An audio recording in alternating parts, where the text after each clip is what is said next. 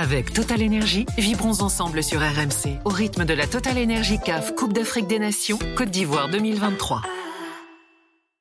Alors, euh, je voulais qu'on parle également du développement. On parle des sélections ici euh, depuis le début de la Cannes, qu'on parle des clubs en Afrique. Euh, puisqu'on est en Côte d'Ivoire, je veux qu'on commence avec toi, Aurélien. tu allais faire un, reportage notamment dans, une académie. La Côte d'Ivoire, vous le savez, est un des plus gros viviers de footballeurs africains. Le fleuron, c'est la SEC Mimosa qui a formé Kolo et Yaya Touré.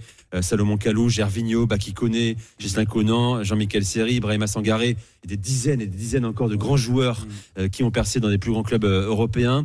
Beaucoup d'académies ont été créées ces dernières années, mais avec quel objectif? Est-ce qu'elles aident à développer un championnat local? Aurélien, tu allé voir un match entre les U16 d'Ivoire FC et la Wilfried Zaha Academy. Oui, exactement. C'était à Attingui. Alors là, on est sur un terrain de foot dans un village où il y a des rebonds plus que capricieux. Il y a les filets des buts voilà, déchirés aux deux tiers.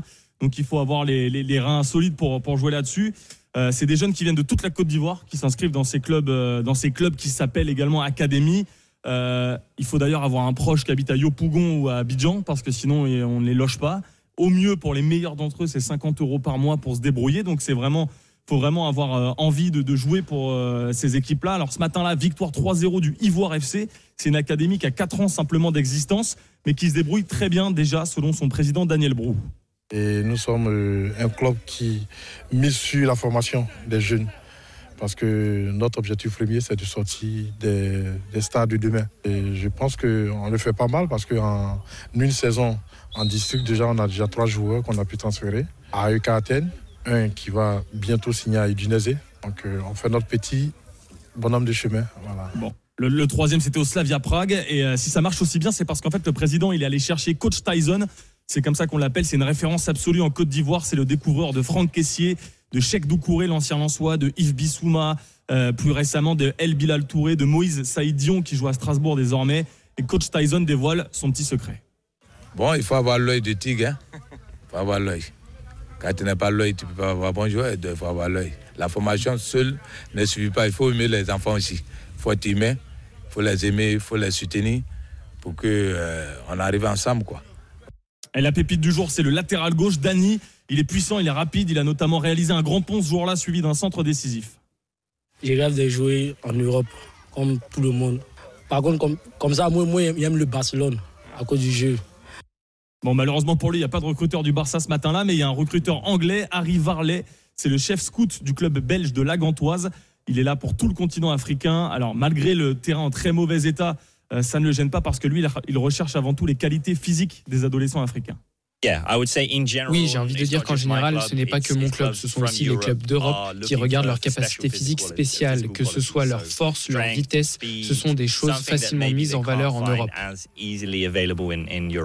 Et puis l'Afrique, c'est un continent encore vierge de, data, de données chez les jeunes.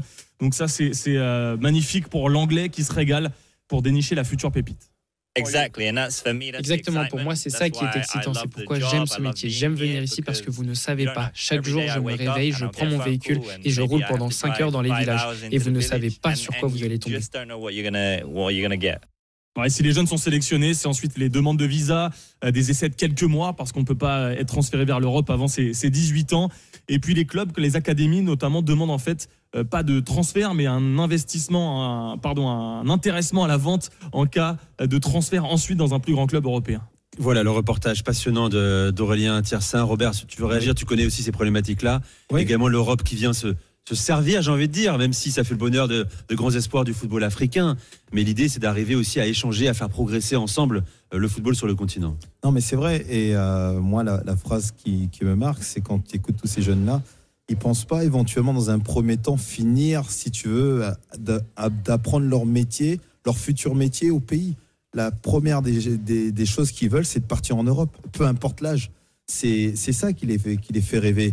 Et c'est ça peut-être aujourd'hui qui dessert un petit peu le continent africain. D'où euh, il faut que les fédérations, et tu parlais justement de la Mauritanie tout à l'heure, c'est quelque chose d'intéressant. Il faut continuer à développer effectivement non seulement les fédérations, les équipes nationales, les équipes de jeunes aussi au niveau, au niveau du, plan. Euh, il n'y a pas de championnat de jeunes, hein, Robert. Ils s'organisent entre elles. Exactement. Donc hmm. c'est là où aussi où. Euh, bah, si tu veux, pour qu'on ait des équipes un peu comme le tout-puissant Mazembe qui est capable effectivement sur le continent africain de gagner des ligues des champions africaines et, de durer. Euh, il y a trop peu d'équipes comme cette équipe du tout-puissant Mazembe qui se permettent, si tu veux, de, de, pouvoir conquérir un petit peu le, euh, le continent africain. Donc je pense qu'il faut effectivement qu'il y ait des, euh, des jeunes talents, qu'on les aide à se développer, qu'on les aide aussi, si tu veux, qu'il y ait de vraies structures sportives qui leur permettent de rester sur le continent africain.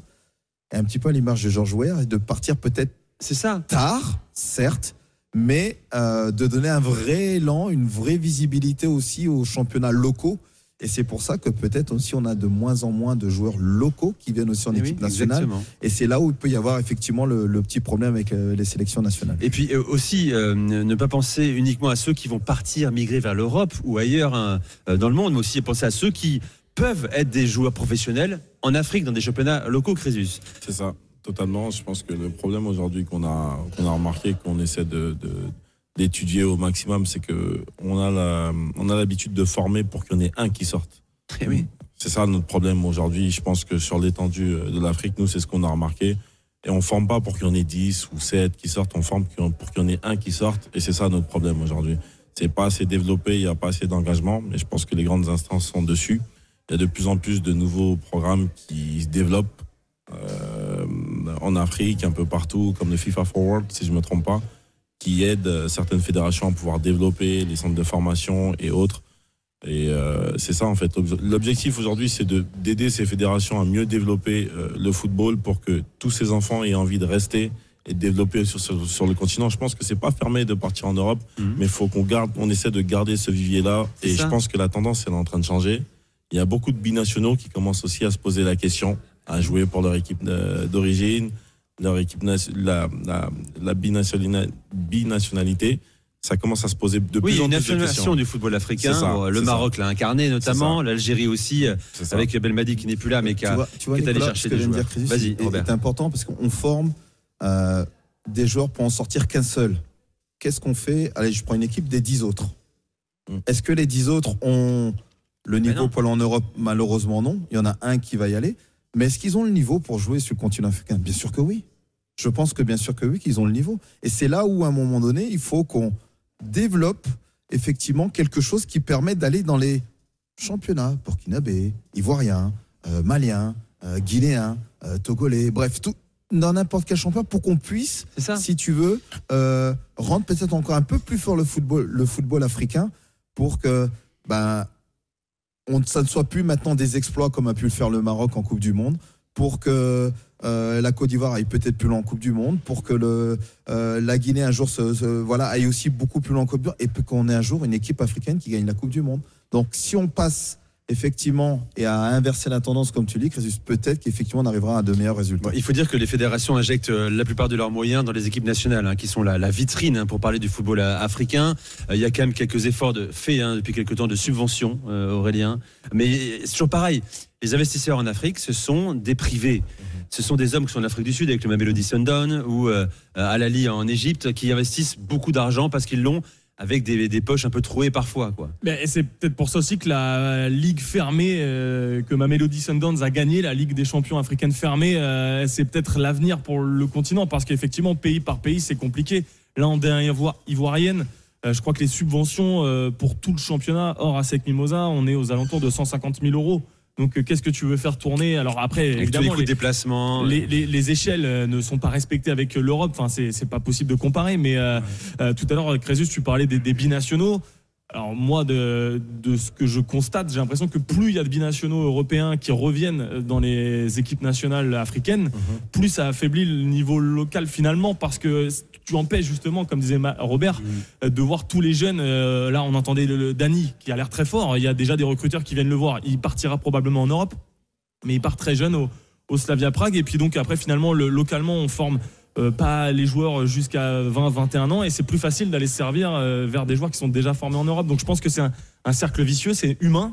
Euh, pour les binationaux qui viennent dans les sélections africaines, c'est humain parce que tu as envie de représenter le pays de tes ancêtres, mais je pense que globalement, le niveau africain mm. bah, a tendance à, s'équilibrer en fait. Randy, est-ce que tu regardes le championnat camerounais ou pas?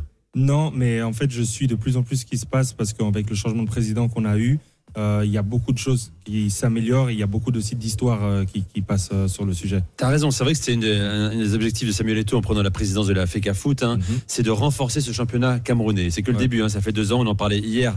Il est critiqué sur pas mal d'aspects, mais là-dessus, au moins, il semble qu'il œuvre également par rapport aux droits télé. Et toi, Sako, est-ce que le, football ivoirien t'intéresse? Toi, maintenant, tu vis en France, hein, je le rappelle. On, a parlé de la SEC Mimosa. Ouais, Africa, Sport. Africa Sport, également. Bah, moi, comme je suis né ici, euh, j'ai mon père qui était très fan de la SEC Mimosa, qui l'est toujours peut-être même. Euh, et donc j'y connais un peu au football ivoirien, mais, euh, mais je suis toutes les actualités. Et je sais que c'est très difficile pour les joueurs locaux, même financièrement. Après des matchs, j'ai vu des trucs qui m'ont vraiment fendu le cœur. Et je pense que le problème, il est beaucoup plus profond que ça. Je pense que les, les, les grandes les grandes instances doivent euh, voir plus loin que le bout de leur nez et, et se projeter en fait à l'avenir et se dire qu'il y a, il y a énormément à faire sur le continent africain. L'Afrique regroupe de talents énormes et on peut faire un, un championnat. bien sûr. J'en ai les frissons parce que ça, ça, me fait mal au cœur parce que c'est du gâchis en fait. Oui. C'est du gâchis. Pourquoi Pourquoi euh, former des joueurs et comme Crésus l'a dit, euh, espérer qu'il y en ait un qui soit bon et qui parte en Europe alors qu'on peut créer un championnat ici et, et, avoir des, des, des joueurs de, de, très très bonne qualité. Regardez par exemple la Tanzanie qui, qui, qui est super euh, euh, strict et si, si, tout le monde réfléchissait comme eux et, et se projetait comme eux, je pense qu'on aurait, on aurait un très beau championnat en Afrique. Vraiment un très beau. Et je parle pas que de la Côte d'Ivoire, je parle, je parle vraiment de l'Afrique parce que le problème il est un peu partout. Randy. Euh, moi je pense qu'il y a beaucoup de, vérité dans ce que Sako dit et je pense qu'il y a un investissement qui doit être fait parce qu'actuellement ce que font beaucoup de clubs en Afrique, c'est un petit peu ce qui se passe aussi au Portugal euh, c'est de dépenser le moins possible pour revendre après le plus cher aussi. Et du coup, en fait, bah, c'est ça qu'on espère. On espère qu'il y a un joueur qui sort, mais en fait, il y a d'autres façons de faire. Moi, je prends beaucoup l'exemple de ce qui se passe en Amérique latine. Euh, il y a des joueurs qui restent tard, qui viennent en Europe et qui retournent. qui reviennent à 25, 26 ans, bien et sûr. en fait, l'idée, en fait, c'est de garder en Afrique cette ferveur et cet amour pour les clubs. Et ça passe par des exemples bêtes. Moi, par exemple, si aujourd'hui je suis fan du PSG, je jouais dans le 15e arrondissement quand j'étais petit à Paris, et tout le club a été invité au Parc des Princes tu as 10 ans, tu es invité dans un, dans un stade de foot pour voir des professionnels jouer, tu tombes amoureux de ça et tu commences à être habitué à aller voir les matchs. Ça, c'est un exemple. Ensuite, je pense qu'aussi la médiatisation des matchs, c'est hyper important. Moi, j'ai mes oncles, euh, ils suivaient leurs équipes préférées. Ils faisaient 4 heures, 5 heures, 6 heures de route pour aller voir les équipes locales à l'époque. Maintenant, ils le font plus parce que tu allumes ta télé et puis c'est Barcelone à la télé et c'est pas l'équipe du coin en fait. Et, oui, oui. et, tout ça, c'est toutes ces choses où euh, dès qu'on va sur Twitter, on a les résumés de toutes les ligues, euh, etc. Mais pourquoi la canne, elle marche? C'est pas parce qu'il y a des stars, c'est parce qu'en fait, il y a du bon foot, il y a de la bonne ambiance, etc. Aujourd'hui, on voit tous les résumés de Caver Angola, bah, on n'en connaît pas beaucoup des joueurs de, cette mmh. équipe nationale. Et en fait, s'il se passait ça en local aussi en Afrique, si on pouvait voir les résumés, voir les plus beaux buts, euh, commencer à médiatiser les joueurs, il y a le ballon d'or maintenant au Cameroun.